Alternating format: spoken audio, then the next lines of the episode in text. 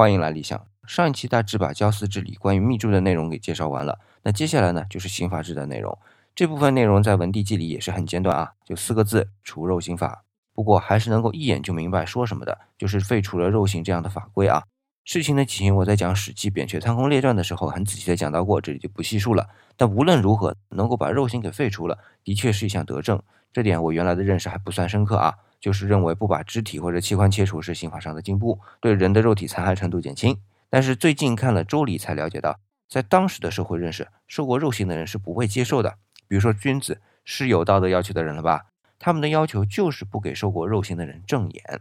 可见在当时受过肉刑的人是等于判了死刑，只不过是判了慢性死刑罢了，在某种程度上比死刑更残忍。